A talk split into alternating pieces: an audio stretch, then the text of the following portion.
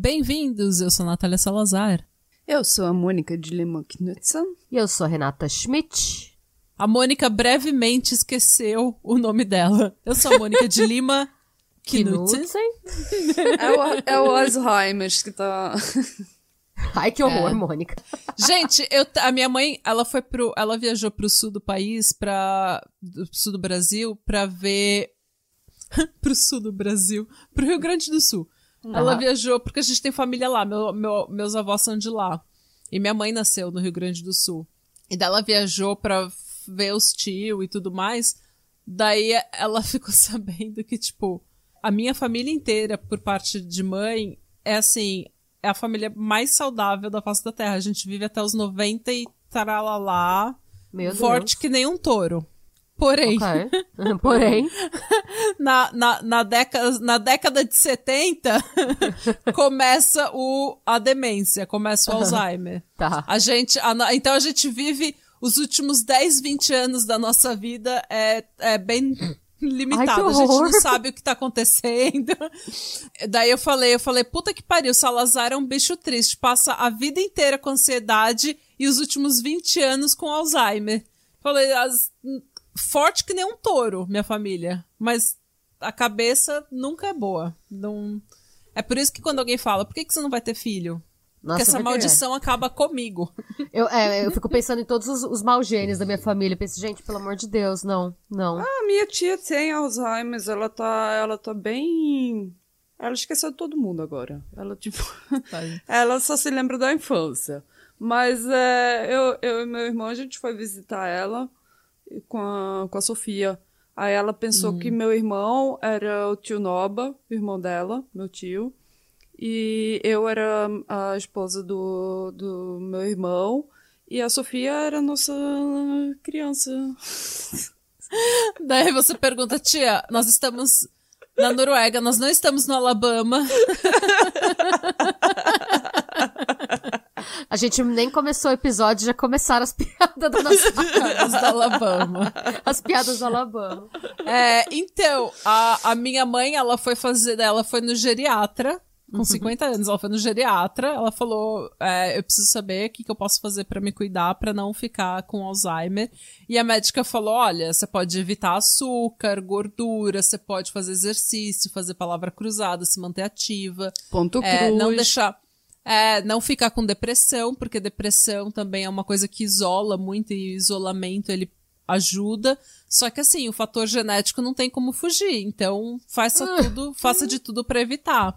E daí agora minha mãe e eu, a gente tá fazendo tudo para evitar Alzheimer. A gente tá na, a gente tá na onda healthy, assim, tipo, exercícios, dietas, ponto cruz, gente, ponto cruz, sudoku, tudo que a gente pode fazer para não ter Alzheimer.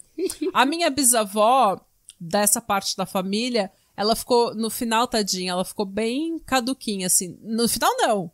Nos finais, assim, tipo, ela ficou, ela ficou uns 15 anos caduca, sem, sem morrer, porque ela tava forte que nem um touro, tava ali, ó, a saúde de ferro, mas a mente já não tava mais lá.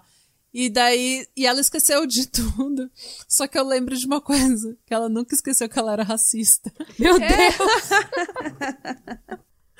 O que, tinha, gente... o, que ela, o que, ela, podia ter esquecido, ela não esqueceu. O né? que ela ah. deveria ter esquecido, o que ela deveria nunca nem ter aprendido, ela Ai, não esqueceu. Ela sabia é que ela não mesmo, né? A minha mãe, ela sempre falava: você pode me tirar do mato, mas não tira o mato de mim. Eu acho que o racismo era o mato da, da sua Inf É, infelizmente, tadinha da minha avó, mas ela era. Ai, gente, olha. Ela era uma mulher muito forte, muito porreta, mas tadinha, ela não gostava. É. Ela era bem racista. Ai, gente. Mas. É isso, gente. Esse é, é meu sobre passado. Isso. É sobre isso. Quando alguém. Ó, o, o bom é que fica assim. eu acho que todas as, todas as pessoas podem servir de inspiração pra gente. Hum.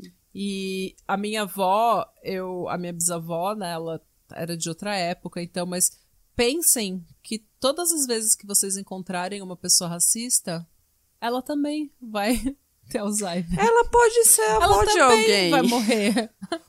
Um ela dia pode ela vai ser a avó de um podcaster que você gosta. Exato. e um dia ela vai morrer. Então todos os racistas vão morrer. É. Meu Deus. ok. Ah, eu não sei onde é que eu tô indo com esse tipo de conversa, sinceramente. É. Alguém, me, alguém para o que eu tô falando, porque a, da, daqui vai piorar. Bom, ó, vamos ao gancho da inspiração, porque eu tenho uma história hoje que vai ser extremamente inspiradora. Então Ótimo. a gente não vai passar raiva. Assim, a gente vai passar raiva.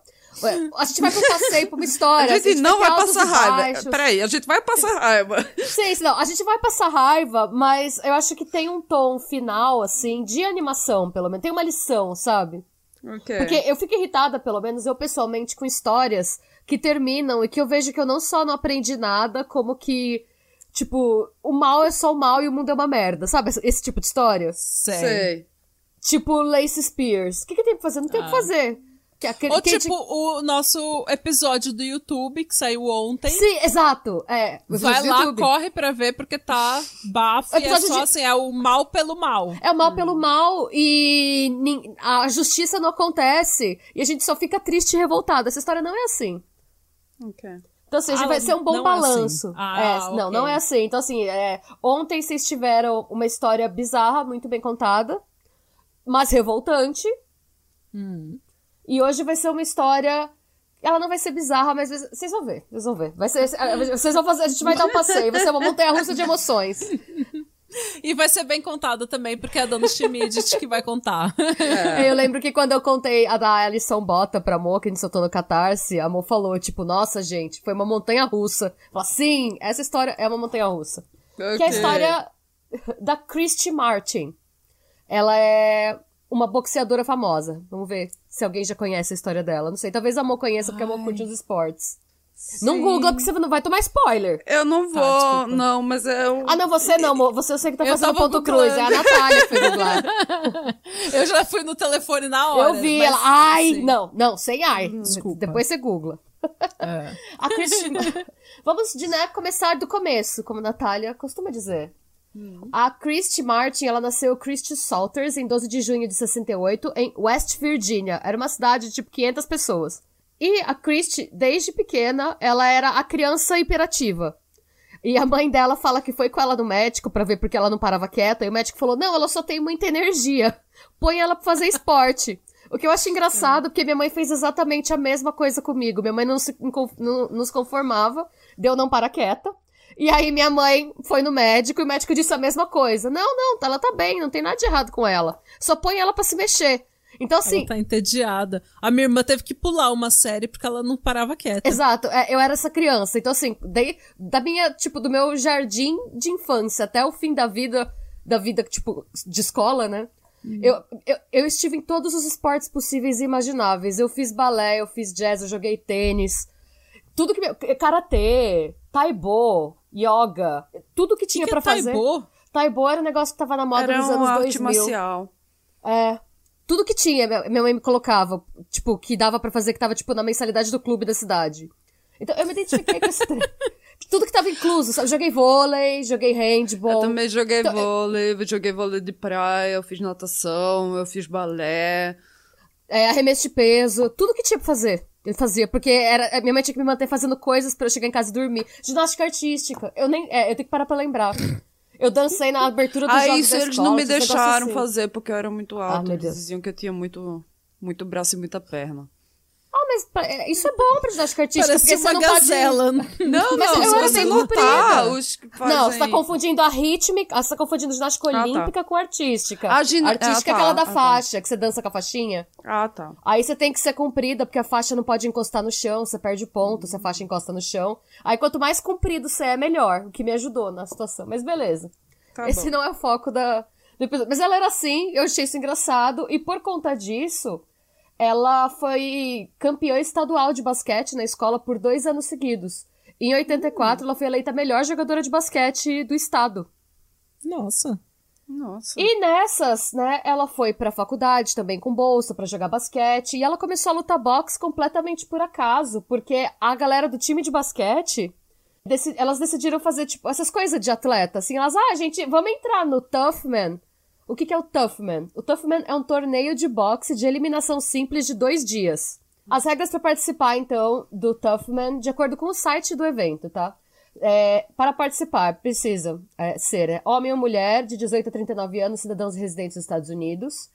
E para você, assim, como funciona, né? O, esse campeonato ele é constituído por três rodadas de um minuto cada. É, então você bate na pessoa por um minuto e tem um minuto de descanso entre cada rodada. Ah, legal. Beleza? É bom que e... dá uma pausinha, né? Dá, dá pra dar uma recuperada. É, ar. são lutas muito rápidas, porque é de, que, é de amador. Lutas de boxe amador.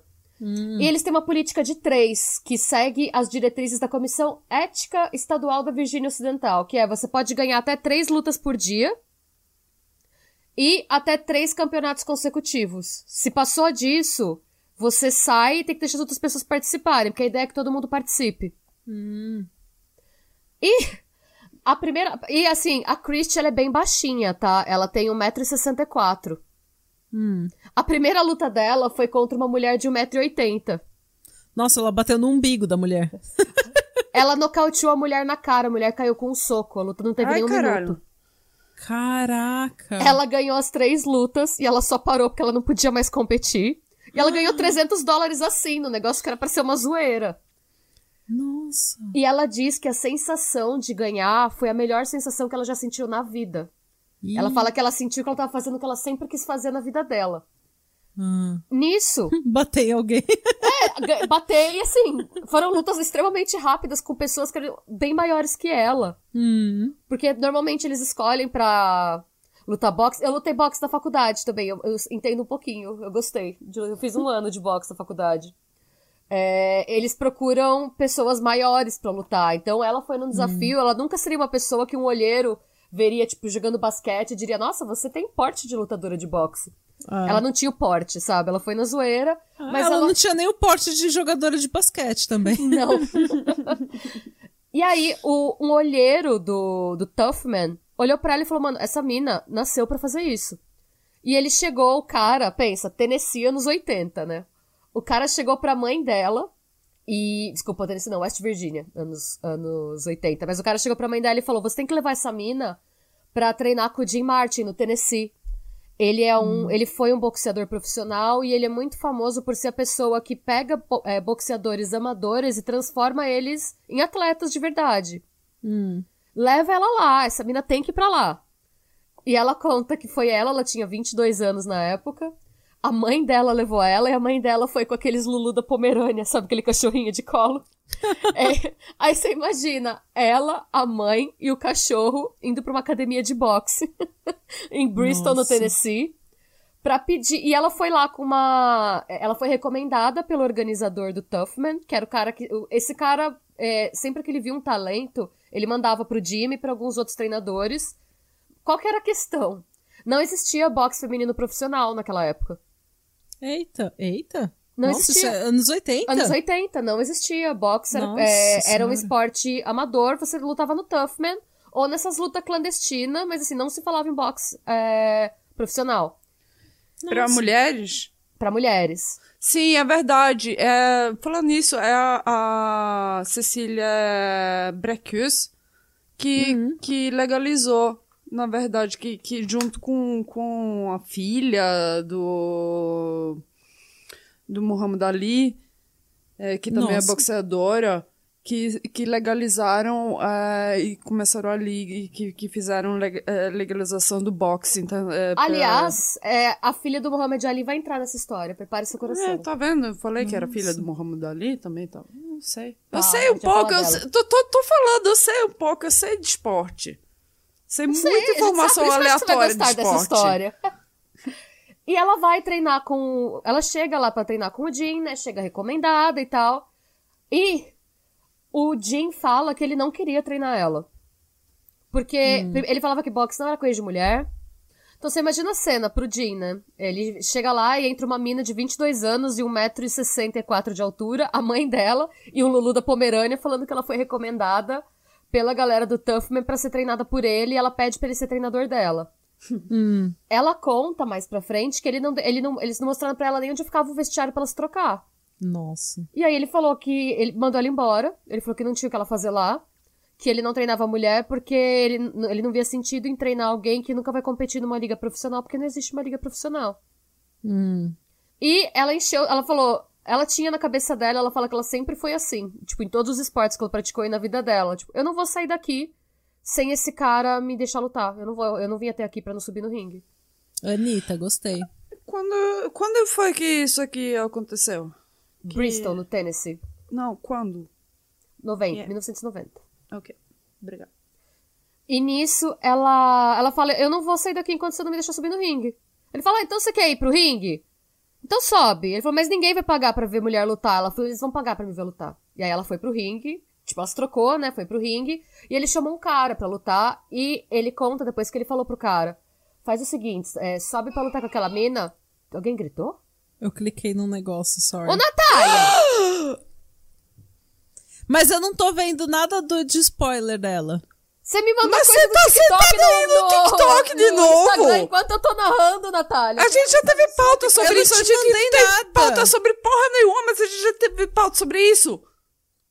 Eu não mandei nada no, no, Instagram. O que eu fiz foi é que a Renata tinha tagado, a, uh, me tagado. Ah, é, a Natália mencionou você no comentário, tá? É, porque você tagou a gente num stories. Sim. Daí eu coloquei no. Eu só coloquei no stories e quando eu voltei, eu cliquei sem querer no coisa. No, Tô de olho em você, TikTok. Ó. Ó. Não, não é no TikTok. TikTok. Ai, ó, ó, vó.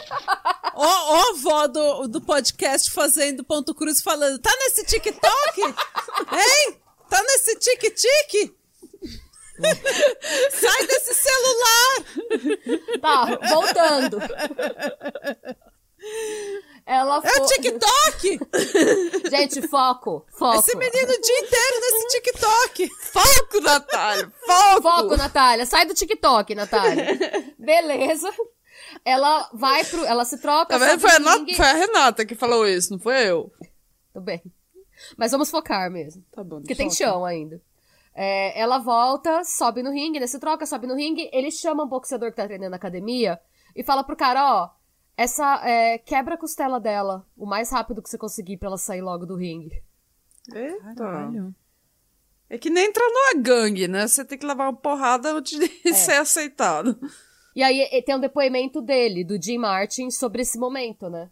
Hum. Ele conta, quando eu comecei a treinar a Christie, ela era desajeitada. Parecia que ela andava de muleta no ringue. Até que eu vi o jeito como ela usava o queixo para absorver o impacto das lutas. Esse é o tipo de talento que você não consegue ensinar. Você podia bater naquela menina com uma marreta e ela continuava de pé. Então, eu decidi transformá-la numa lutadora. Ela era muito hum. disciplinada e mais esforçada do que todos os meus outros lutadores, porque ela fazia o que eu dissesse que ela precisasse fazer. Hum. Se eu pedisse pra ela pular do telhado, acho que ela pularia. Pan. Uhum. É. E ele aceita treinar ela por conta disso. Ela não cai.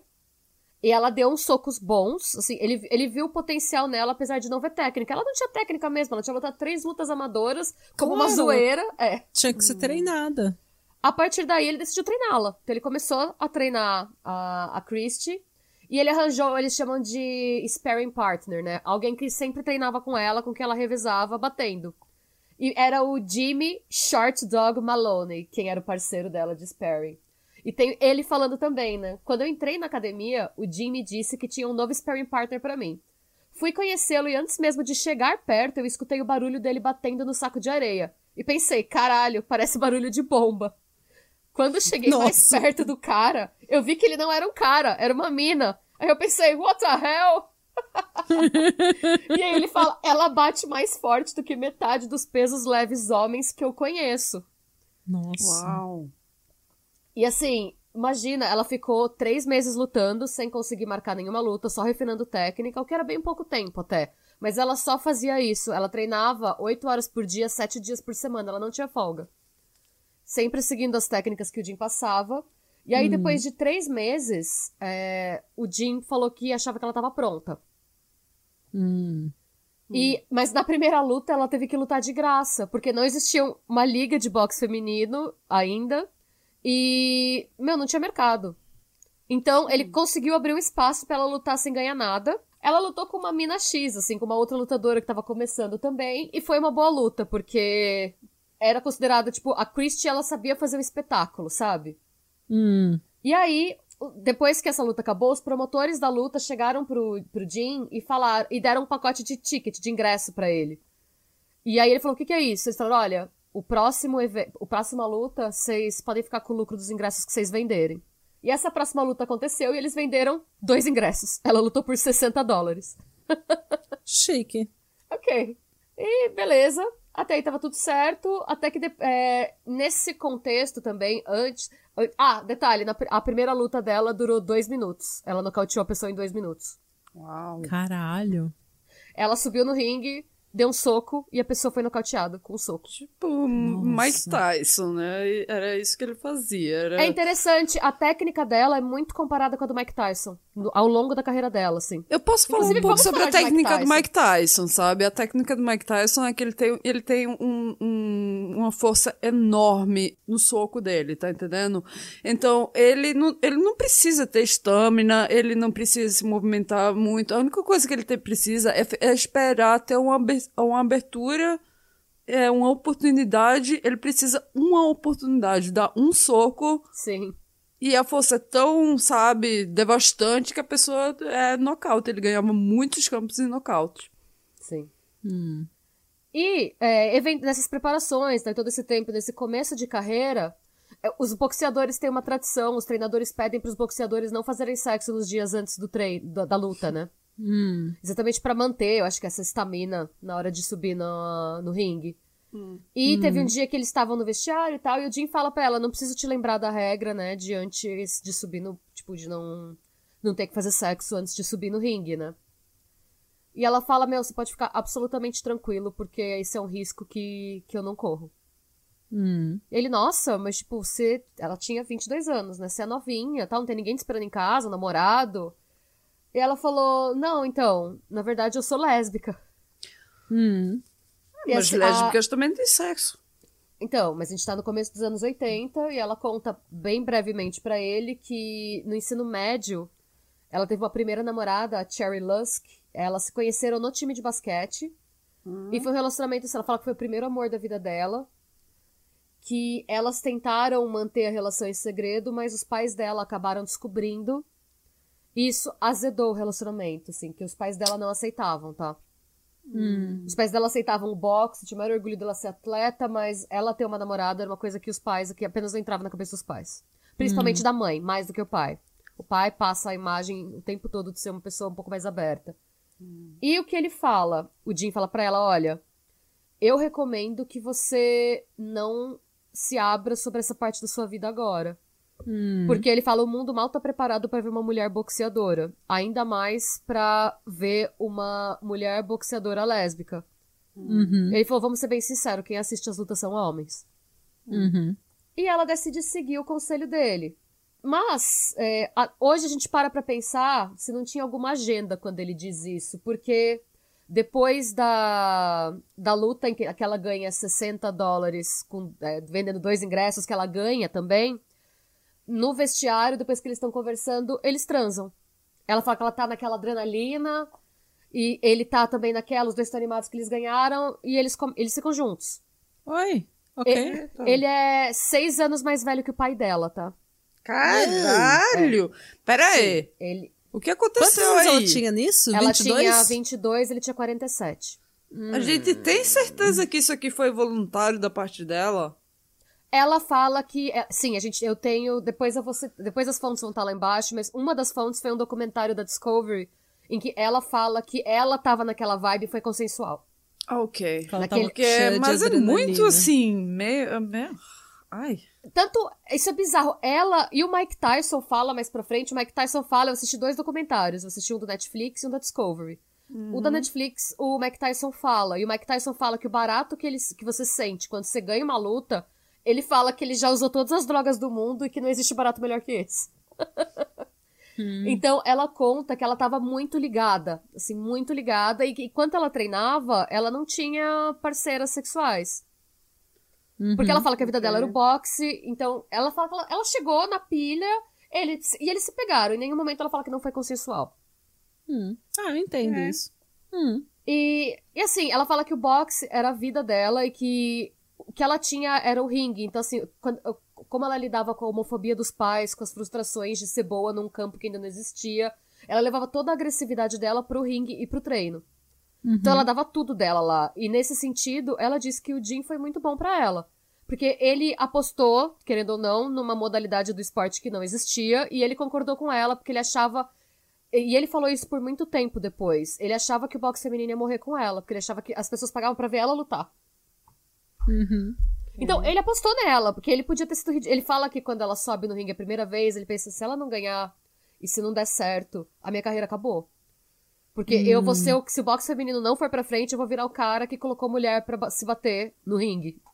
É. Então ele fez uma aposta e ela, de certa forma, eu, eu penso, isso é a minha opinião, ela não fala isso em nenhuma das entrevistas que eu vi, mas eu acho que ela se, que foi um jeito dela agradecer pelo reconhecimento, sabe, pela oportunidade.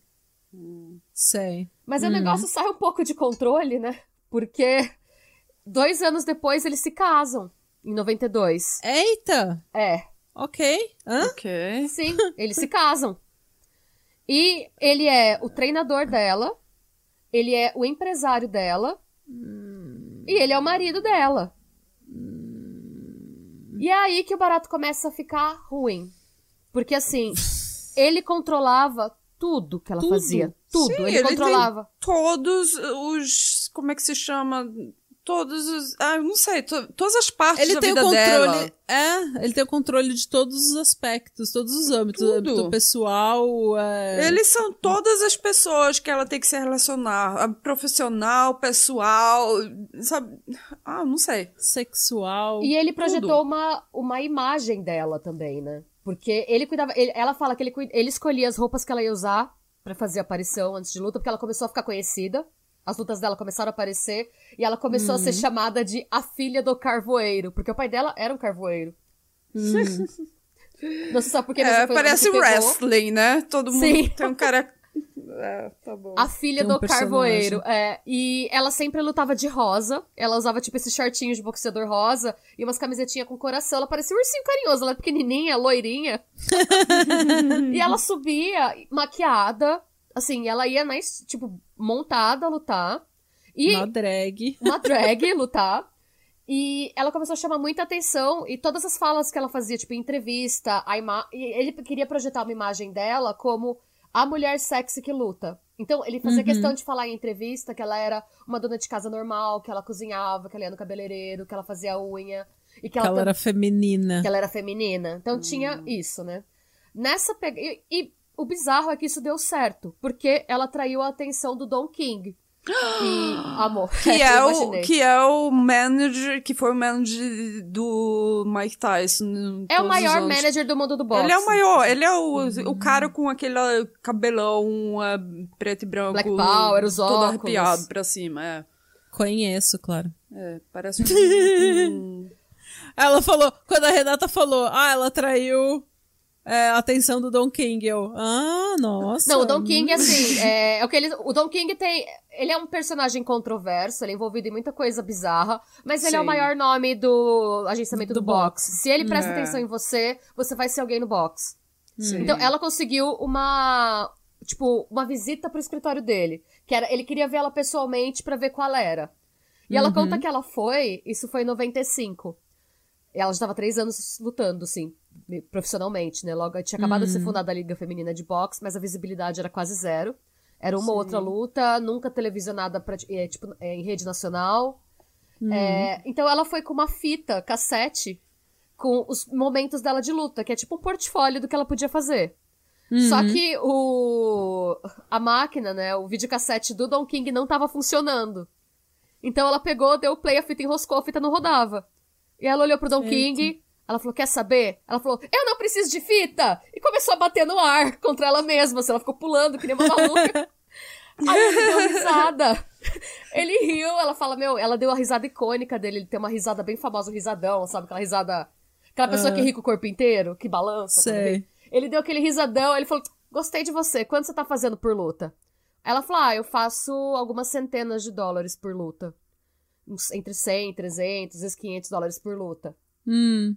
Ela e o Jim falam que eles fazem algumas centenas de dólares por luta. Quando eles conseguem 500 dólares, é bastante para cada uhum. luta. E o Don King tira um papel da gaveta e põe o papel na mesa. Ele fala: esse é o contrato. O contrato não vai sair da minha mesa, então vocês têm que pegar ou largar agora. O que, que você faria se eu falasse que eu consigo te dar 5 mil dólares por luta?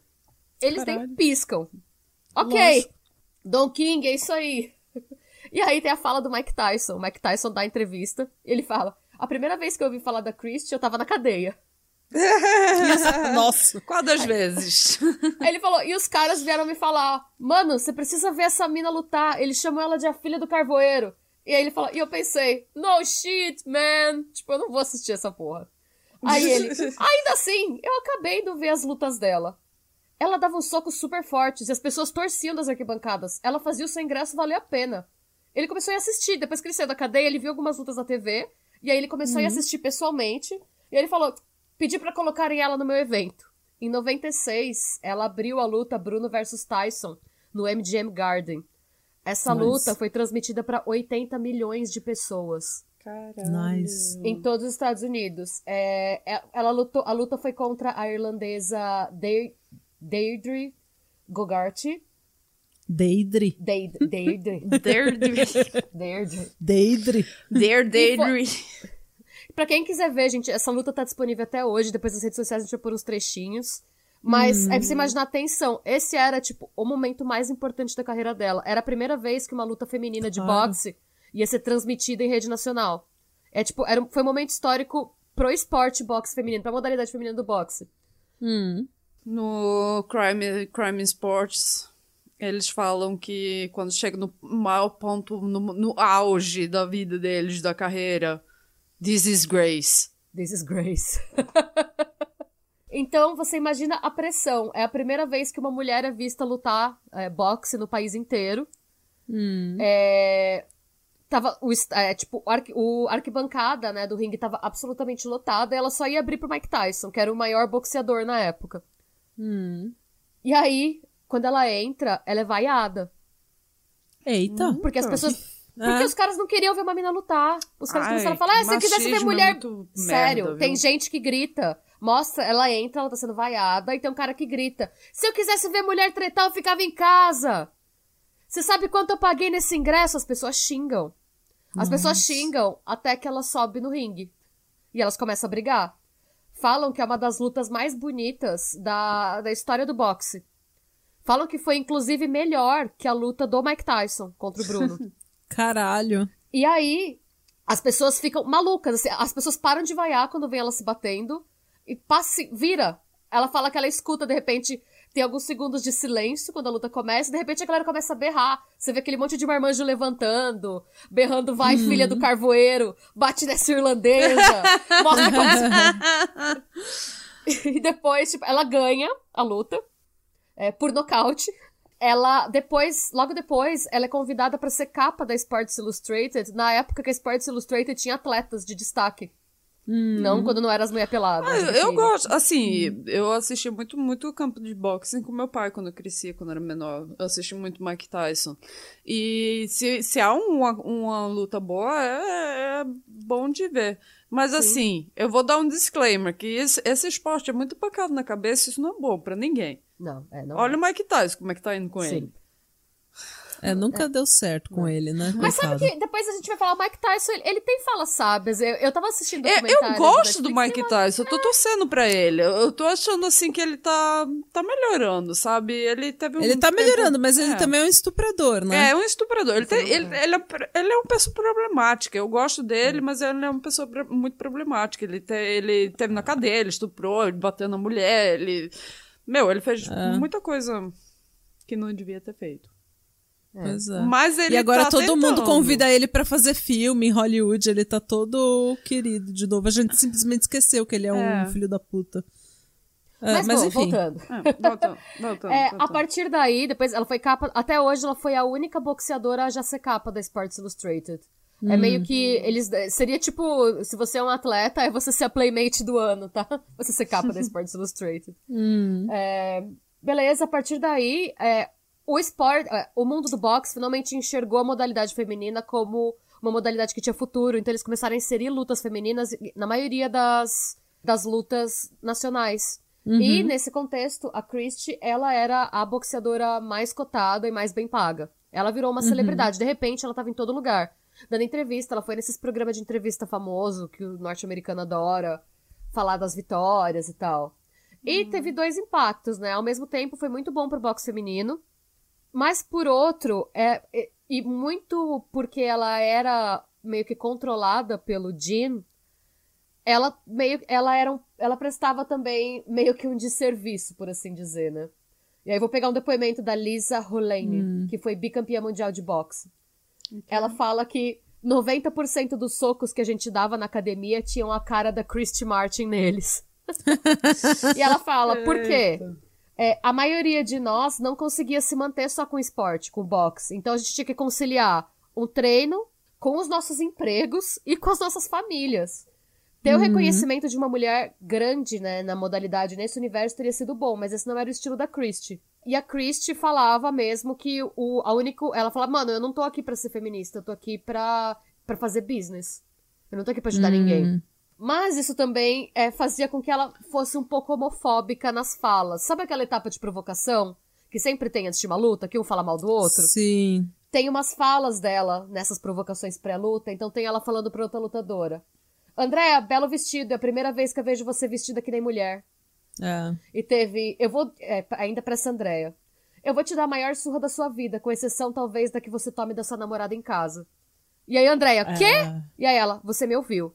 E assim, essa Andréia nem era abertamente lésbica. Ela meio que Nossa, jogou. Ela, é. ela jogou a sexualidade da pessoa na. Ai, e ela fala. Isso aconteceu aqui é. no Noruega uma vez. A, a Gru Harlan. A Gru Hammersen.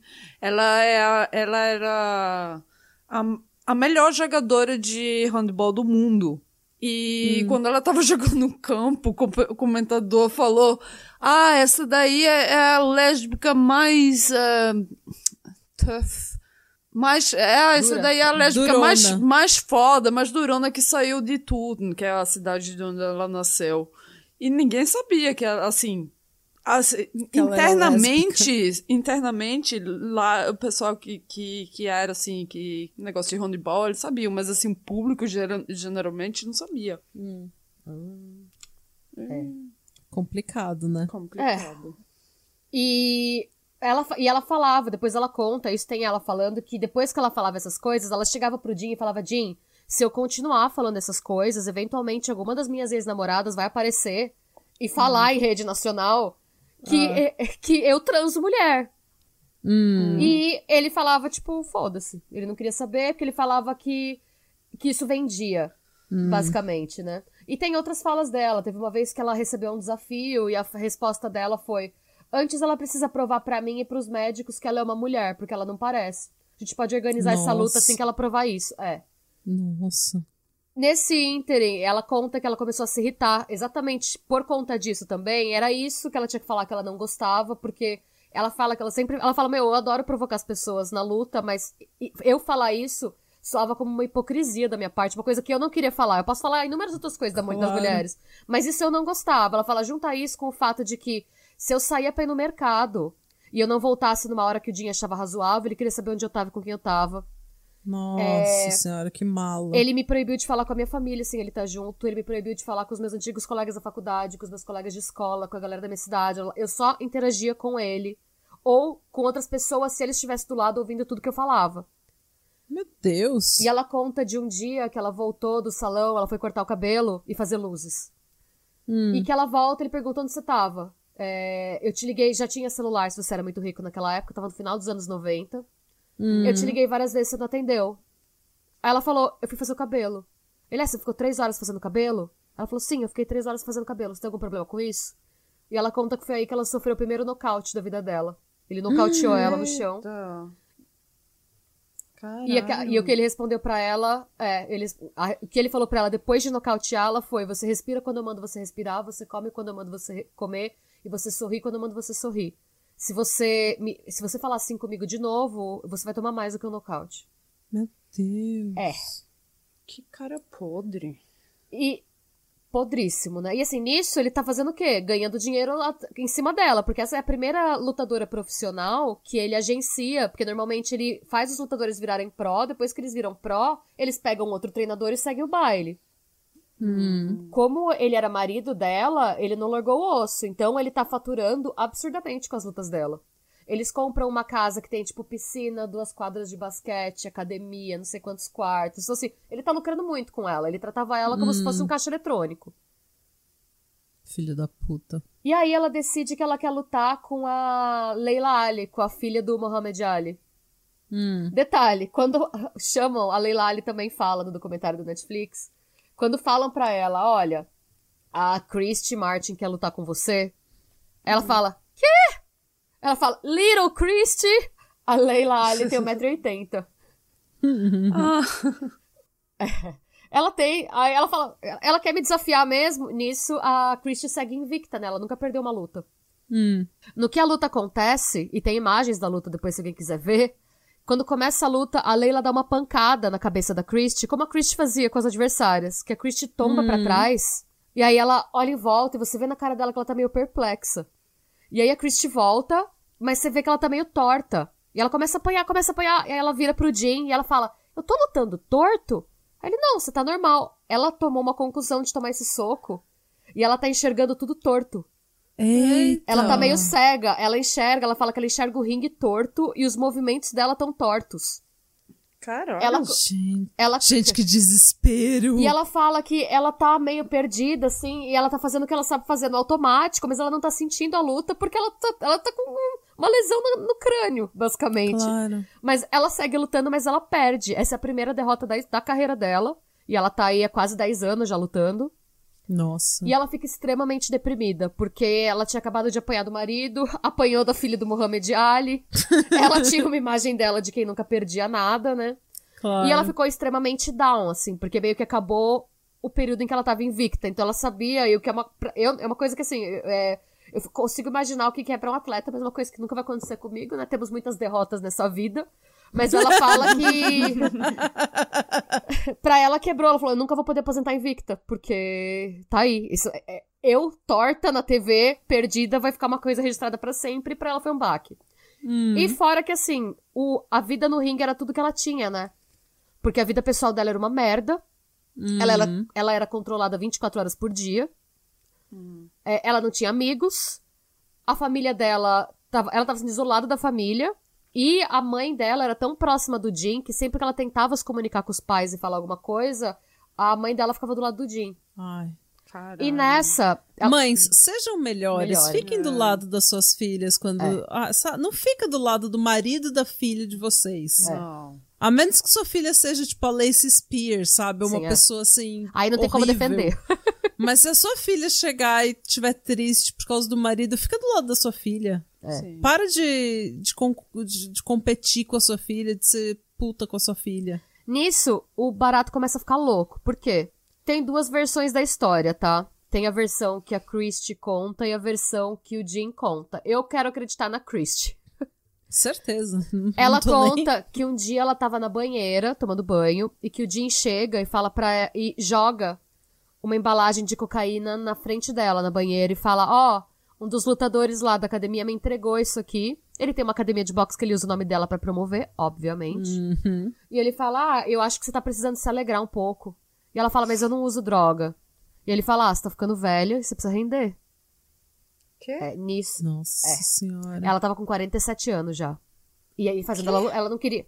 Ela fala que ela não queria mais lutar. Ela fala, mano, eu tô perdendo força, eu não tô mais como eu era antes, eu preciso Claro. reduzir. E ele não quer, porque ela é 47 anos? 47 anos. Mano, ela Nossa. lutou 25 anos da vida dela? Sim. Imagina, E- imagina o dano pra, pra pancada na cabeça que ela levou nessa carreira dela. E aí ela, ele joga cocaína lá como quem não quer nada, ela fala, mas eu não uso droga, não quero. Ele fala pra ela, olha, eu acho que você precisa melhorar seu rendimento, porque você tá ficando velha, mas se você não quiser usar, só joga fora. E ela falou que ela tava na merda e que ela usou. E que ela falou que só precisou usar uma vez. Ela falou, ela falou que no começo ela, ela usou uma vez, se sentiu super bem, e que no começo era só de fim de semana, aí depois virou de quinta a domingo, E chegou num ponto em que ela cheirava para ir treinar e cheirava entre o treino. Ela meio que perdeu tudo, assim, pra esse vício. E o que, que ele começou a, é, Em quatro anos, ela perdeu a casa que ela tinha, ela mudou pra um apartamento pequeno com ele, sempre com ele. Ela foi perdendo tudo. E para ele tava tudo bem. Porque, o que, que é, porque ele tinha o controle dela. O que, que ele começou a fazer? Ele instalou câmera de, de vigilância na casa inteira. Isso a gente tá agora é, em 2008, mais ou menos. Meu Deus! É, ela ficou quatro anos viciada em cocaína. E nesse, no meio desse vício, a gente não sabe direito quando, mas ele instalou câmera em todos os cômodos da casa, inclusive no banheiro. E para vigiar se ela ia. É, para não deixar ela cheirar cocaína. Essa era a desculpa dele, Foi tá? ele que deu cocaína pra ela. E agora ele vai botar câmera pra, pra ela não cheirar cocaína? Calma, por quê? O que, que ela fazia? O que, que ele fazia? Ele dava cocaína pra ela se ela fizesse o que ele queria. Então não é que ele não queria que ela usasse. Filho ele não queria que ela, usasse, que ela arrumasse escondido. Ah, eu odeio esse cara. Sim. E, calma que você vai odiar ele mais. Ele tinha uma tara muito estranha. E isso tá filmado, tá? Tá filmado porque ele tinha câmera na casa inteira. Ele gostava de ver ela usando uma cinta pica com uma legging por cima, como se ela tivesse uma piroca. E um ela fala. O strap-on. É, é, o strap-on. É. E ela fala, olha, foi um dos momentos mais degradantes da minha vida. Ela fala, mas quando você tá viciado, você faz o que você tem que fazer pra ter droga. Tipo, ele se excitava com ela, vesti... e tem vídeo dele falando, nossa, olha o pinto dessa minha mulher. E ela, tipo, com vergonha no canto, de legging, tipo, tá, tá bom assim? Posso. Tipo, ela. É mais é. perturbador ele ter essa Sim. fantasia de botar Exato. ela. E ela conta Ai, que ela. Sim, porque ela não gosta dessa fantasia. Ela fala, então, mano, eu sou tá lésbica. Tá fazendo... é. Ele tá fazendo isso pra humilhar ela. Eu acho que o fetiche dele era humilhar ela. Ou, é, ou será? Será que ele não, não, não, tinha, não queria, não, não queria pegar umas mulheres com pinto? Não, uns homens, não ela também fica pensando, ser. sabe? uma fantasia homossexual dormente na parte dele. Assim, é, a maioria, eu, eu, pelo que eu sei, a maioria do povo que contrata drag queen, e eu sei porque eu ouço o eu ouço vários podcasts de drag queen, assim, do pessoal, principalmente o pessoal do RuPaul. E a Katia, ela fala que a maioria do pessoal que contratava ela quando ela era, trabalhava como profissional do sexo era exatamente Passivo. homem hétero, homem hétero que queria ser comido. É. Então, passivos. Hum. Hum. E ah. assim, num relacionamento, homem hétero casado, Sim. era a maioria da clientela dela era essa. É. E ela conta que ela começou a se perguntar sobre isso também, porque a carreira inteira dela, sempre, e ela tentou terminar com ele várias vezes. Ela pediu o divórcio, ela chegou a, a rascunhar um contrato e falar para ele: Meu, vamos seguir caminhos diferentes. E também tem isso em vídeo, porque ele filmava tudo. Hum. E ele sempre ameaçava expor ela, porque ele falava: Você sabe tudo de vídeo que eu tenho de você? Usando uma cinta pica tal, e falar que ela era lésbica, e ele falava que ele ia destruir ela com isso. Ok, ela tava vivendo essa vida de merda, essa vida, um inferno de vida, e ela seguia lutando.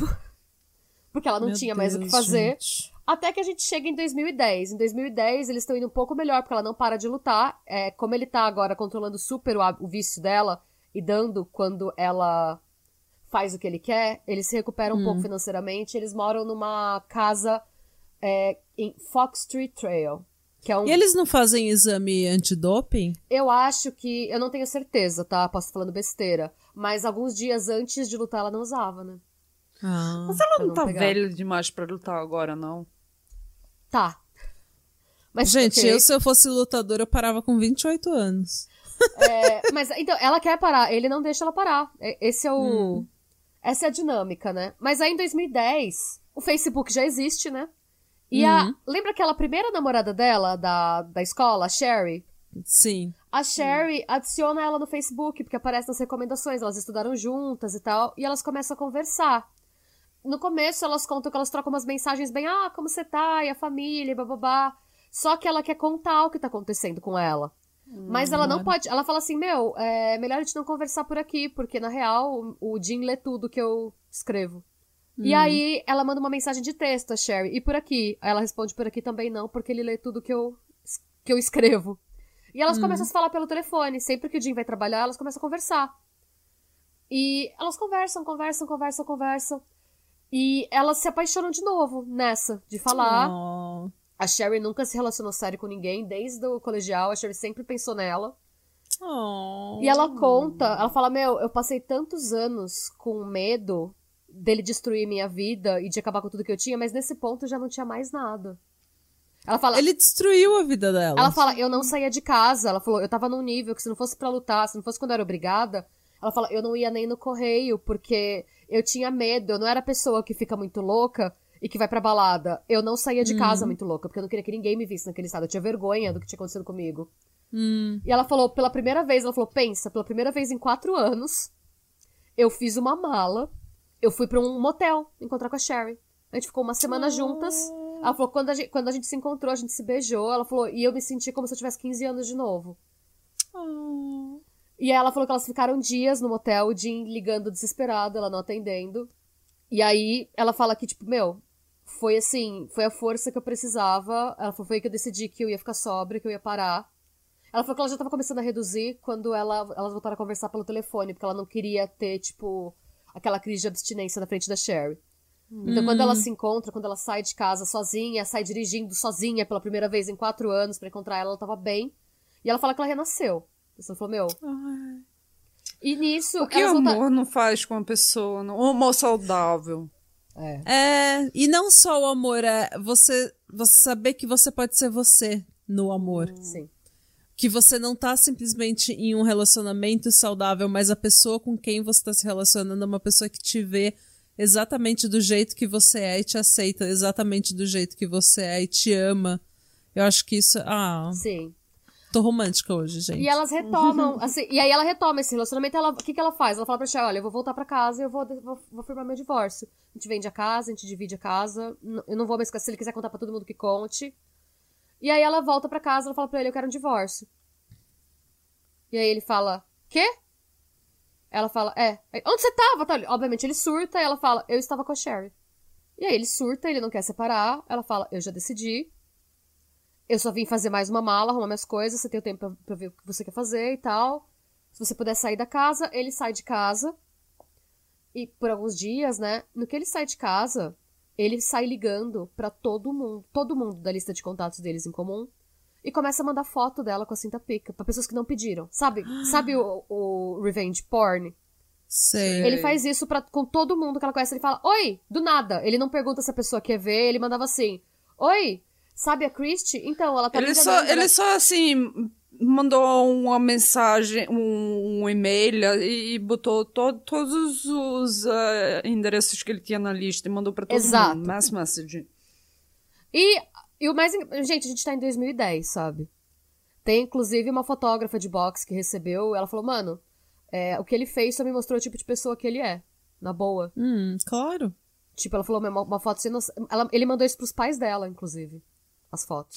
Será que ele não fez esse. Será que ele não tinha, entre aspas, essa tara, esse fetiche, só porque ele sabia que as câmeras estavam ligadas e que ele ia conseguir ter uma foto, entre aspas, incriminadora talvez, dela? Talvez, talvez. Talvez ele nunca tenha tido esse fetiche, ele só queria ter ela numa situação humilhante, entre aspas, para poder. Talvez. Segurar isso, para poder né? manipular. Né? É, é talvez, talvez a tara e... dele fosse o controle mesmo. Hum. E daí ter isso como seguro, né? É. E aí, em teoria, eles estavam morando separados no começo. Obviamente, é, a conta bancária dela, né, que sustentava os dois, as duas casas e tal. E aí a gente vai pro momento em que o barato fica bem louco, tá? Mais louco do que já tava até agora. Porque, de novo, depois que ele faz essa denúncia, a galera caga pra ele. Não tem. Não sai nem em lugar nenhum, tá? Porque a ideia dele era que virasse um escândalo, que saísse um monte de lugar. As pessoas hum. cagaram pra ele. Na boa. E aí... Também já é 2010, né? O pessoal já viu coisa pior. É. é. Ele já, e aí ele ficou puto. Porque ninguém deu moral pra ele. Hum. Ok, aí a gente vai pro dia 23 de novembro de 2010. Às 3h45 ela chega em casa, ela conta que ela tava com muita dor de cabeça. Então que ela pensa, como eu tô com dor de cabeça, em vez de eu ir treinar, eu vou dormir meia hora, acordar e ir correr. Hum. Aí beleza, ela cochila meia hora, acorda e liga pra Cheryl, porque elas estão se falando o dia inteiro, todo momento. Hum. Nisso, no que ela tá falando no telefone com a Cheryl, ela escuta que o Jim entra na casa, ele ainda tem a chave. Hum. E ela escuta ele na cozinha, ela comenta, ela tá falando com a Cheryl e tal, e ela fala, meu, eu tô ouvindo que ele tá afiando uma faca. Tipo, na cozinha. E aí ele sobe pro quarto e a Sherry escuta no fone, falando, no, ele sussurrando no fundo. E ela conta depois que ele tava falando, preciso te mostrar uma coisa, preciso te mostrar uma coisa. E aí ela fica irritada e ela fala, Jim, eu vou conversar com você assim que eu acabar de falar com a Sherry. Dá pra você esperar? Nisso a ligação cai. E a Sherry Ai, fica... Que desespero. No começo, a Christie não percebeu que ela tinha sido esfaqueada. Foi um jab super rápido, ele deu um jab com uma faca nela. E os relatórios da polícia indicam que depois da primeira facada, ele enfiou a faca de novo, e de novo, e de novo, até que o seio esquerdo dela foi rasgado em dois. Nossa. Ela recuou. E ela caiu na cama e chutou ele. No que ela chuta ele, ele corta a perna dela, arrastando a faca ao longo do músculo da panturrilha. Ele cortou 80 polegadas de carne, que soltaram da panturrilha dela e ficaram pendurados por um fio de pele. Nossa! Em algum momento. Isso dessa... aqui é Alison bota tudo de novo, né? Calma que vai, que vai, que vai piorar. Em algum ponto desse surto, ele se cortou com a faca que ele tava usando. E aí ele deixa a faca cair. Hum. E nisso, ela ainda tenta levantar do colchão, mas como ela tá sem um pedaço da panturrilha, ela tropeça e cai no pé da cama. Nisso, Ai. ele agarra ela e eles começam a lutar. Mas pra lembrar, ele foi um boxeador também. E ele começa a bater a cabeça dela no chão e numa cômoda. Deus. Até que a orelha dela se prende na cômoda e é praticamente arrancada. É. Nossa! Gente, alerta gatilho, esse episódio é muito gráfico. É. E nisso, quando tem um momento em que ele tá em cima dela, quando ele levanta ela da cômoda, ela sente o volume da Taurus rosa, que é a arma dela, o revólver dela, no bolso dos shorts dele. Eita, no bolso do short É. dele. É, é uma Taurus. Mas ela 9 consegue pegar. Fala que ela vamos- consegue. Mônica, cala a boca! Caralho! Nisso, o, o Martin pega a arma. Ela tenta pegar a arma do Martin. Nessa treta, a arma, a arma cai, o pente cai e bate no tapete. Nisso, ele pega a coronha da arma e bate na mandíbula dela várias vezes. Ai. Nisso, ela olha pra cara. Ela, ela fala que ela olha nos olhos dele e ela grita: Você não pode me matar. E ela fala que não é um pedido, que é uma afirmação. Você não pode me matar. Ele levanta, fica em pé no corpo dela que tá caído no chão, carrega a arma e dispara no peito dela. Ai, meu Deus. Depois ele levanta, enquanto ela, é, ela começa a sangrar, ele limpa as impressões digitais da faca com a camiseta. Nisso, ele começa a ouvir o barulho dos. é, o sangue, quando ele começa a entrar no pulmão, faz um barulho bem característico na sua garganta. Você faz um som de gargulho. gorgorejo, assim, sabe? É. Cê- E ele ouve esse barulho e ela consegue falar ainda, liga pro 911, né? Enquanto ela tenta respirar. E ela fala que, tipo, a pior sensação é que você sabe o que tá acontecendo com o seu corpo, né? Você sabe que o sangue tá entrando. Ele arranca o telefone da tomada, ergue o telefone pra ela. Ele arrancou da tomada, ele tirou o cabo da linha. Ele aperta o 911 fala pra ela: Nossa, eu tô tentando ligar, mas o telefone tá sem linha. O que será que aconteceu? Joga o telefone no chão, tira a roupa e vai tomar um banho. Gente! E joga a arma do lado dela. Tipo, foda-se você. E vai tomar um banho. Nisso, ele fica. No que ele começa a se despir pra tomar banho, ele, fica, ele não entra no chuveiro ainda. Ele fica olhando pra ela por quase meia hora, esperando ela parar de fazer barulho. No que ela para de fazer barulho, ele entra no chuveiro. No que ela ouve o barulho dele no chuveiro, ela abre o olho e ela pega a arma e ela pensa: eu vou atirar nele agora, ele não vai ver. Ele tá no banho. Mas ela pensa: eu posso ter energia pra atirar ou eu posso ter energia pra sobreviver e esse filho da puta não vai me matar. Ela começa a se arrastar pra fora. Ela se arrasta pra fora do quarto. Isso ela tomou quatro facadas e um tiro no peito. E teve, tá Gente, sem a e ela orelha, tá sem a panturrilha, sem a- sem a com o orelha. maxilar todo fudido, porque ela tomou várias coronhadas. Ela tá, aí- ela tá o Chuck no final do filme. Ela foi se... aí ela vai se arrastando e quando ela sai da zona de visão dele, ela consegue levantar e ela começa a pular numa perna só pra fugir da casa. Nisso, ela pega as chaves que ficam no porta-chave, tipo na entrada da casa, no móvel, e ela corre pra entrar no carro. Só que ela percebe que ela pegou a chave errada, ela tá com a chave do carro errado. Ai, meu Deus. E aí ela se joga, mesmo assim ela pensa: não, não, não, não, não, não, não, não, não, eu não tenho muito tempo, eu não tenho muito tempo. Ela pula pra rua. E ela começa a abanar os braços, gritando, desesperada. Primeiro o carro passa reto, porque, né? Né? E o segundo carro também. para. E ela se joga, hum. ela grita: Meu nome é Christy Martin, você precisa sair daqui, porque se meu marido me ver, eu vou morrer. E o carro olha, arranca, ela fala que esse cara foi o anjo da guarda dela. No que o cara arranca com o carro e ela tá jogada no, no banco de trás e o cara liga pro 911 pra eles terem uma unidade esperando para atendê-la, ela vê o Martin de roupão na frente da casa. Hum. Ai. Porque quando o Mar. Ele tava na tranquilidade, tá? Depois ele tomou banho, lavou o cabelo. Ele achou que ela ia morrer. É. Penteou o cabelo, ele vestiu as joias dele, porque ele ainda é esses caras brega que tá cheio das correntes de ouro. Uh... Ele pôs um par de cueca e quando ele foi colocar uma calça, ele só viu as marcas de sangue e viu que ela não tava lá. Nisso, ele só enfiou o roupão e saiu correndo de cueca, com a faca, tentando esfaquear ela de vez, matar ela de vez. Não deu tempo. Ela fala que enquanto ela tava indo pro hospital, o desespero dela era o medo dele ir atrás da Sherry. Hum. hum. E, mas na verdade, como todo bom homem bosta, quando ele ficou sabendo que não ia ter como escapar, ele fugiu. Hum. Eu pensei que ele tinha se matado. Não, não. Ele ama muito ele mesmo pra, pra se matar, eu acho. Mas beleza, tá ele fugiu. E essa parte é bizarra, mas eu acho essa parte pior do que todo o resto, tá? Porque hum. a mãe dela é contatada, né? Ela conta pra mãe o que aconteceu. E a Sherry vai pro hospital, tanto que a Sherry fica sabendo, porque saem todas as notícias depois, né? Que. Porque hum. ninguém sabia que ela sofria abuso doméstico. Hum. É, e quando falo a boxeadora, foi. É, o marido dela tentou assassinar ela e com o histórico dela e tal. Todo, a mídia inteira fica em frenesi e a Sherry descobre em que hospital ela tá e vai. E a, a Christy conta pra mãe dela o que aconteceu. E a mãe dela culpa ela e a Sherry pelo que aconteceu. Sim, porque elas que são lésbicas, é? né? Então elas que provocaram isso. Ai, gente, ó, desculpa, gente. Se você é esse tipo de mãe, morra. E ela conta: Eu falei para minha mãe que o Jim tentou me matar, mas que podia muito bem ter sido ela apertando o gatilho. Ela sempre ficou do lado dele em situações como essa, como se a culpa de tudo fosse minha. Vagabunda do caralho. É. Bom, ela foi. O tiro ficou a três polegadas do, do coração dela. Falam que foi assim, um milagre ela ter sobrevivido. Ela passou por cirurgia, é, eles não tiraram a bala da, da coluna dela por um tempo, porque era melhor que a bala ficasse lá. É, tava num lugar muito delicado e você tirar podia ocasionar um sangramento, hum. né? Um dia depois que ela saiu do hospital, que ela teve alta, ela voltou a treinar com a bala nas costas. Nossa!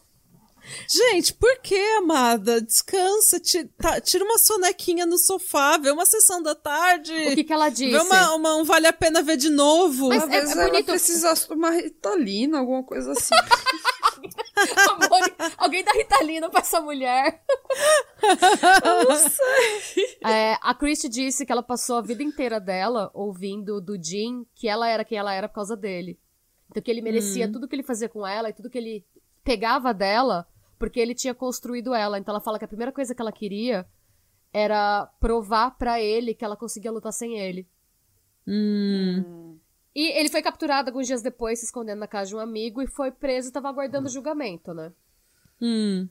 Ela achou um novo treinador que chama Miguel Dias, que é, ele é argentino naturalizado norte-americano, é um dos maiores treinadores de boxe do mundo, ele tá no hall da fama do boxe e tudo mais. E eles ficaram. Quando ela falou que ela queria que ele treinasse ela, ele falou: não, beleza, vamos marcar daqui a uns seis meses. Ela, não, amanhã eu tô aí. tipo... Você acabou de. To... Mano, cadê sua panturrilha? Você aparece no treino sem a panturrilha. Não, ela ficou muito tempo. Dar. Ela ficou muito tempo internada, tá? Quando ela se porque Gente monitorar o coração, então ela ficou bastante tempo ah. no hospital. Reconstruíram a panturrilha Reconstruíram. dela? Reconstruíram, não se preocupe, a panturrilha dela tá bem. É porque. tá, a orelha dela voltou, ela... a panturrilha dela tá bem. Tá tudo bem. Tá. Eu tô preocupada que ela vai treinar sem a panturrilha. Não, não, ela tá com a panturrilha. O colar tá tudo bem, tá tudo bem. Voltou a panturrilha, tá tudo certo. Ela voltou ao normal. Nove meses depois dessa tentativa de assassinato, ela voltou pro ringue pela primeira vez sem o dia em toda a carreira dela.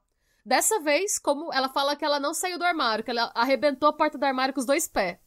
Então ela foi lutar como ela falou, sou sapatão mesmo. Tanto que as lutadoras, isso foi, eu achei muito bonito. Inclusive as lutadoras que ela falava mal, que ela xingava, uhum. que ela uhum. chamava, começaram a ligar para ela e perguntar: "Você tá bem?" Ela, sim, eu sou lésbica e meu marido tentou me matar. Aí elas, que? Seu marido tentou te matar? Aí ela, sim, porque eu tava falando com a Sherry. Elas, quem é Sherry? Tipo, ninguém se importava com ela ser lésbica, sabe? Não. E... Ele provavelmente construiu uma homofobia nela para controlar ela. Não, total. Ele construiu aquele negócio, olha, você não pode falar para ninguém que você é lésbica. Sim. Mas é 2008, não, não fala para ninguém que vai destruir sua carreira. Sim. E só para poder controlar ela. É. E nesse sentido, tem. Eu, eu quero ver, eu quero achar aqui onde eu pus. Porque tem uma fala muito boa do Mike Tyson. Eu achei, tipo, Mike Tyson sensato, quem diria, sabe? É. Eu, eu ouvi o Mike Tyson uma vez no. Desculpa, gente, mas eu ouvi no, no Joe Rogan. Ai, meu Deus, Natália. Não, ah, mas então, eu também ouvi, ouvi esse episódio. ah, eu ouvi o Joe Rogan às vezes porque ele, ele tinha muito tempo com os convidados. Então, quando é um hum. convidado que você gosta, é tipo três horas de entrevista com aquele convidado. Então é legal. Hum. E o Joe Rogan, ele se adapta ao entrevistador. Ele não tem personalidade nenhuma. Ele é tipo, se ele tá entrevistando o Donald Trump, ele vai ser, ele vai se espelhar no Trump. A personalidade dele é trumpista. Se ele tá entrevistando o Bernie Sanders, ele vai se espelhar no Bernie tá. Sanders. Então, assim, é, é bom porque você, ele deixa a pessoa falar muito. Então, mas eu vi a entrevista do Mike Tyson, ele é sensato hoje em dia. Ele hum. ele tá tentando, pelo menos, né? Hum. O que já é muito mais do que a maioria dos estupradores filhos da puta fazem. Hum. Então, sim. O Mike Tyson fala: é, os medos que nós temos de coisas que poderiam se concretizar é muito pior para nós do que essas coisas acontecerem de maneira é, acontecerem realmente, né? E na maioria das vezes, a gente tá errado sobre os nossos medos. E a gente deixa eles controlarem a gente, eles tomam um papel absurdo na nossa vida. Hum. Sem precisar. No caso da Christie foi exatamente isso. Ninguém da comunidade hum. do boxe se importava dela ser gay. Hum. O Mike Tyson hum. sincero. ah. E aí ela subiu no ringue de novo, né? Contra a Dakota Solid Stone, que era pelo menos 20 anos mais nova que ela. Ai, meu Deus. É. Foi uma luta extremamente competitiva. E a Christie deu o primeiro nocaute que a Dakota tomou na carreira dela. Ai. Sim, mas não foi um. Tipo, é, ela tomou um nocaute, a Dakota, mas é, a luta não acabou no nocaute, né? Porque hum, a Christie. Ela... É, mas a Dakota aguentou o nocaute e seguiu. E o que aconteceu na luta foi que esse nocaute que a Christie deu nela fez com que ela quebrasse a mão direita no ringue. E ela seguiu lutando com a mão direita quebrada. Ela tava lutando maneta.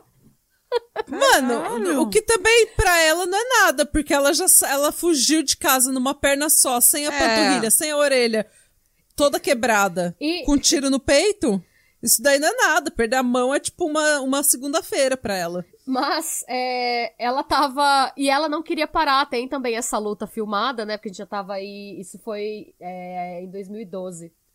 Hum. Ela segue lutando com a mão quebrada e o médico, a junta médica, teve que pedir pra luta parar. E ela tava ganhando. com uma mão só. e o médico parou e o médico falou: ela tá. A mão dela tá, obviamente, muito quebrada. Não, é, a gente não pode deixar com que ela continue. Ela, pelo amor de Deus, não me tira daqui, eu preciso ganhar, eu preciso ganhar. o médico falou: olha, sinto muito, e a luta foi interrompida. E aí o médico ainda fala para ela, Christy, você lembra que você mesma disse numa entrevista antiga que o papel da junta médica é proteger os lutadores deles mesmos? E ela fala, vai se fuder, eu não tava falando de mim. Nossa, é a Renata do médico! É a Renata do médico! Ai, gente. Eu não quero esse atestado, não! Ai, é, gente. Logo depois dessa luta, aconteceu o julgamento do, do Jim. Hum. Ela fez um statement que também tá televisionado. Ela que, faz questão de fazer, sabe, o, o Statement of Impact. Uhum. E ela chega, ela senta, ela fala: Eu cheguei, eu não derramei uma lágrima, porque eu não quero. É, eu não queria que aquele homem me visse chorando nunca mais. Ela falou: Eu subi uhum. no. lá para dar o meu depoimento, eu olhei pra cara dele, ele olhava pro chão, e eu falei: Você olha para mim! Ela, e ele olhou para mim, e eu falei: nice. Você atirou em mim com a minha própria arma, basicamente a queima-roupa. E ela ainda fala: Guess what, motherfucker? Eu saí andando! E ela fala de novo: Eu saí andando! E olha pra mim quando eu tô falando com você! E porque ele abaixava a cabeça toda hora. Ai. Maravilhoso. Ele foi condenado de é, attempt of second degree murder, que é tentativa de homicídio hum. doloso, e hum. tentativa de homicídio privilegiado, que eu não sei o que, que é, eles chamam de attempt manslaughter.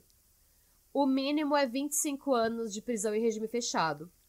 Se ele viveu bastante né, pra, na cadeia, ele sai com 92 anos. E a Christie hum. diz que do jeito que ele é ruim, ela acha que ele vai viver. Ele vai viver e vai sair com, com certeza. Anos. Os números dela de luta, o total de lutas que ela lutou foram 59, 49 vitórias, 31 vitórias por nocaute. Ela hum. teve 7 derrotas, 3 empates. E 3 empates, né? Então, hum. até hoje, ela é a box... ela é recordista. Os números dela. Não existe uma lutadora que tenha esse tempo de carreira esses números de vitória, vitória por nocaute, o número de É, vai ser difícil, não? Porque ela teve. Ela lutou bastante tempo. É. Ela lutou muito tempo. É, é. Ela, e aí ela ficou mais alguns anos. Eu acho que nem é permitido. Eu acho que hoje. Hoje em dia, um, acho que não mais. É mais regulado, né? Hoje é que é você regulado, não pode. É. E ela conta que ela e a Sherry ficaram juntas por mais algum tempo, mas elas terminaram por quê? A Sherry diz que a Sherry não queria mais que ela lutasse. A Sherry fala mesmo que ela achava uma loucura ela querer voltar pro ringue. E a Sherry queria que ela tirasse o nome Martin. E ela hum. fala: o que eu sentia da Sherry é que a Sherry me amou assim como eu era, mas a minha parte, os anos que eu vivi com o Jim, ela queria apagar. Ela fala, e assim, por pior hum. que tenha sido, eu não quero apagar. Ela fala, porque eu fui quem eu fui no ringue, porque eu só hum. tinha o ringue para soltar toda a minha raiva. E por hum. mais. É, ela falou, e assim, essa vida, querendo ou não, obviamente a minha vida pessoal tava horrível, eu tive muito problema, mas a minha carreira me fez muito feliz. E me deu a oportunidade de fazer conhecer muitas coisas. E eu precisava de alguém que gostasse de mim com esse todo, com essa bagagem. E não alguém uhum. que quisesse me proteger desta bagagem, cortando meu nome e fingindo que não aconteceu. Ela falou: a gente tinha que lidar com esse luto de jeitos diferentes e incompatível. E aí, Sim. lembra daquela bicampeã mundial que fala da Christy Martin, que queria bater nela, que 90% das pessoas colocava a cara dela? Sim. Sim. De, em 2017, 16 anos depois que elas lutaram, e 4 anos depois da sentença do Jim Martin, elas se casam. é, elas moram, elas estão casadas até hoje, elas moram juntas numa fazenda, bem estilo. É, bem. Assim, Rita Lee. Assim, elas moram juntas numa fazenda, elas têm uma academia de boxe juntas, misto, feminino e masculina. E é, hoje, né, Né? A Christie é a maior lutadora do mundo do boxe feminino e uma das maiores lutadoras da história do esporte, feminino e masculino considerados, né? E eu quero encerrar, Nossa. porque ela fica, no começo, ela fica muito. Ela queria ter 50 vitórias no recorde dela, né? E eu vou hum. encerrar o episódio com uma frase que ela fala no final, que é: Eu cheguei à conclusão de que eu obtive a minha 50 vitória no momento em que eu levantei do chão, dia 23 de novembro Total. de 2010. Uhum. Aquela não foi só a minha 50 vitória, foi a maior vitória da minha vida. Gente, eu tô emocionada! Antes de eu esquecer, eu só queria fazer uma correção aqui, que eu, eu quando eu falei mais no começo do episódio sobre a Cecília Breckhus, ela, é, o que ela fez foi legalizar é, boxing aqui na Noruega. Hum. Tudo bem. Mas, gente, tá. olha só que. Profissionalizar. Gente, eu amei essa história. Eu não conhecia, eu nunca tinha ouvido falar dela. Eu também não. Eu não sei. Não, eu, tô revoltada não. que eu nunca Nossa. ouvi falar dela. E hoje ela não só luta, é, ela não só tem uma ela é academia, é mas ela é. Oi? Ela é muito foda, ela, meu, Sim, como ela sobreviveu, e... como ela se levantou, como ela se mudou da vida, ela... Gente, eu tô Cê, brava sabe... comigo mesmo que eu não conhecia essa história não, antes. Eu disso porque eu não conhecia essa história. E hoje ela também, ela faz advocacy para vítimas de abuso doméstico. Ela fala Ai. que o abuso doméstico não tem cara e que você pode ser uma boxeadora e apanhar do marido. Como ela apanhou, sabe? Sim. Ai, que anjo perfeito na Terra! Eu também penso que depois, depois de tudo que ela passou, ela podia ter, sabe, caído no vício, Sim. sabe, tanta trauma na vida. Ela podia simplesmente, tá bom, eu sobrevivi, mas eu vou, sabe? Ela já. Agora já, acabou já... pra mim, né? É. Mas não, ela deu a volta por cima, voltou Sim. e. Caralho, que bom. Sim. feliz. Nossa, gente, eu tô. Sou uma montanha russa de emoções. Nossa, eu fiquei muito. Eu, gente, eu vi, eu vi o documentário, o da Discovery, eu vi três vezes. E o da Netflix, um, porque ele é mais longo. E eu fiquei arrepiada todas as vezes que eu assisti. Gente, olha essa mulher. Sim, eu entendo. Nossa, eu achei incrível. Eu, eu, eu, como eu falei, eu tô brava comigo mesmo que eu não conhecia essa mulher. Essa mulher. E ela não cai. Ela apenas não cai. Ela, ela não, você não, não vai me derrubar. E não. ninguém derrubou. Nossa, achei Guess incrível. what, motherfucker? Guess... Eu levantei! E olha para mim quando eu tô falando com você. Gente, melhor pessoa. Ai, Nossa eu adorei. senhora, eu tô... Isso eu adorei. Nossa, eu vou dormir feliz ah, hoje. Pela primeira vez eu vou terminar um episódio e eu vou dormir feliz. Gente, maravilhosa, né? Eu fiquei tão feliz. Sim, amei. História. Obrigada pela essa história, é amei. Isso que Ótima Vai, história, dona Chimídia. Eu também fiquei super feliz. Eu fiquei. Agora eu tô acreditando que eu também posso fazer tudo. Sim, eu também. Eu pensei, Sim. gente, eu também. I consigo. believe in myself. Sim, gente. E fica. A gente sempre. A gente sempre ouve falar essas histórias, a gente sempre fala. Tipo, eu pelo menos, né? Eu acho que. E eu vejo assim muita gente falar quando você vê uma história dessa de superação, uma coisa assim muito grandiosa, tipo sobreviver um tiro no peito e o caralho, você fala tipo, ah, mas essa é uma em um milhão, tipo, eu jamais conseguiria fazer isso, eu jamais. Só que assim, a gente esquece que essas pessoas que são super foda, inspiradoras, elas são pessoas comuns. Sim. Tipo, isso tá dentro de cada um. A gente não sabe ainda o que a gente pode fazer e então, e, e assim, é bom mostrar que a vida não acaba aos 50. Você não precisa ter sua vida inteira Sim. pronta aos 25, sabe? Você não precisa ter o emprego do seu sonho aos 20. Você hum. não precisa ter sua faculdade aos 24. Você não precisa ter nada. Não tem data. Você pode sofrer o maior ataque da sua vida e voltar e lutar e lutar maneta e continuar e, e continuar cima, né? lutando né? e dar a volta por cima e sabe? E é isso. É, é sobre isso. é sobre isso gente. Aí, quem e disse tá que True Crime não pode deixar a gente feliz no fim né? Nossa eu amei eu amei eu amei essa história. Ah, eu, eu também. brava que eu não conhecia. Eu fiquei revoltada eu vou de não conhecer tudo também. sobre ela e ela já é a minha melhor amiga. Vou seguir a Christy. Vamos seguir a minha ídola. né? Ela tá no Instagram, deve... eu preciso ah, eu tá. seguir ela. Deixa eu ver se é. Nossa, deve estar, tá, né? Tô... Já que ela tá Sim. advogando por, por, por é. direitos uh, de mulheres. Eu tô feliz. Coisas. Como que é o nome dela? Christy. Christy, Christy Martin. Christy Martin. Ricky Martin. ah, eu também quero seguir ela. Ah, ela tá Christy R. Martin. Ah, Nossa, gente, como assim ela só tem 5 mil seguidores? Sigam essa mulher! Gente! Tem um vídeo aqui segurando um cachorrinho. Aí tá dizendo 100% uh, mais um 100% uh, boxer americano, né? Chamado Christy Martin. oh. Ó, e tem vários anúncios de palestra. Together We Can Overcome Violence, que ela dá, né? Palestras motivacionais. É. Tem ela pra Donation. Eu não tô achando ela. Eu vou mandar pra você. Manda pra mim, eu não tô achando. C-H-R-I-S-T-Y.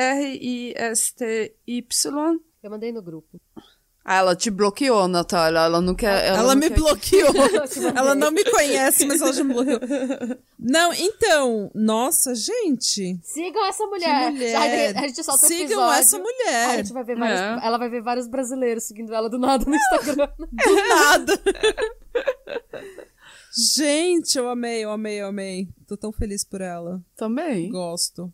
Onde é que você escutou essa história, Renata? Eu vi a primeira vez quando eu tava maratonando Discovery. É, ah, tem uma tá. série que chama Forbidden.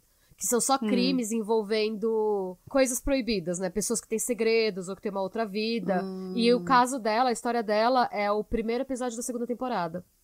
Ah, tá. Chama Million Dollar Christie. Hum. É... é... interessante. Eu, eu, geralmente, eu geralmente sempre sabe, pelo menos já ouvi falar de passagens sobre os casos, mas esse caso nem. Não, eu também não conhecia. Eu fui, quando mais eu ouvi ela contando, eu tava assim, sabe, trampando, rodando do lado, nem aí. E aí eu vi o quê? Quê? Eu fui ficando revoltada. Eu, Mano, eu preciso pôr essa história, a gente precisa contar isso pro mundo, o mundo precisa entender o que aconteceu. Sim! Aí eu, eu fui atrás, eu fui pesquisar, e aí eu descobri que a Netflix fez um documentário sobre ela. Mas foi no meio da pandemia, acho que tava todo mundo obcecado com o Tiger King e as pessoas não viram muito bem. ah. Mas tá no Netflix o documentário também. Depois ah, eu vou bom. mandar o texto com as fontes pra gente pôr na descrição do episódio. Uhum. Mas o nome do, do documentário. É um documentário só, não é uma série, é uma coisa só, tem uma hora e pouco. Chama Netflix Untold. É, em português uhum. é Pacto com o Diabo, né? Mas é Deal with the Devil. ok. Ai, que essa, eu amei essa história, fiquei feliz, vou me deitar feliz, contente Good hoje. Vibes. Não, não vou ter que me preparar mentalmente pra editar esse episódio. Só, só a parte gráfica. Né? Bom, é isso, gente. Espero que vocês. Que, ainda bem que vocês gostaram da história. Deixa eu falar, ouvintes, espero que vocês gostem da história, que vocês fiquem motivados, felizes. Hum. Ah, foi muito boa. Eu tô, tô feliz, eu tô. Todo mundo tá feliz. Eu mandei uma mensagem, eu mandei mensagem pro Peter agora, porque ele, ele faz kickboxing. Você tá perdoado. É atletão. Não, ele é bem atleta, sabe? Uh. Daí eu, é, bodybuilder, e o caralho deu, babe, babe, babe, babe, do you know her? I just found out. I'm screaming. I love her. My God. You have to read about her. No, don't read. I'll tell you. e daí ele só mandou, você quer que eu te que eu vejo o que ela tá falando. Ou não. E eu, não! Dali, o que que aconteceu? a louca. Né? Você pare tudo que você tá fazendo. Deixa eu te falar sobre a Christy Martin. Detalhe, Agora. Ele, é, detalhe, ele tá no meio do trabalho. cara achando que teve um piripaque, que algo aconteceu. Não. Ok, deixa eu terminar o episódio, então que eu preciso contar para ele o que, que aconteceu, gente. Beleza. gente, muito obrigada pela sua audiência, paciência e suculência. Muito obrigada por tudo. Muito obrigada pelo todos os apoios, todas as mensagens, todos os beijos e abraços. A gente ama vocês e a gente tá aqui na próxima semana. E é isso. E sejam bons. Sigam a gente. Sigam a gente, sigam a gente no YouTube, no YouTube se inscreve no nosso canal, ajuda a gente a bater a meta, compra hum. merch no nosso site e é isso. E é isso, gente. Sim. Tchau. Sejam mais como a Christie. Se, sejamos Sim, todos okay? mais como a Christie. Sejamos todos mais como ela. E se você não puder ser ela com as duas mãos. se você com as duas mãos não puder ser ela. É melhor uma mão que dois voando? eu não sei onde eu tô indo com essa história. Eu Gente, obrigada. Tchau. tchau.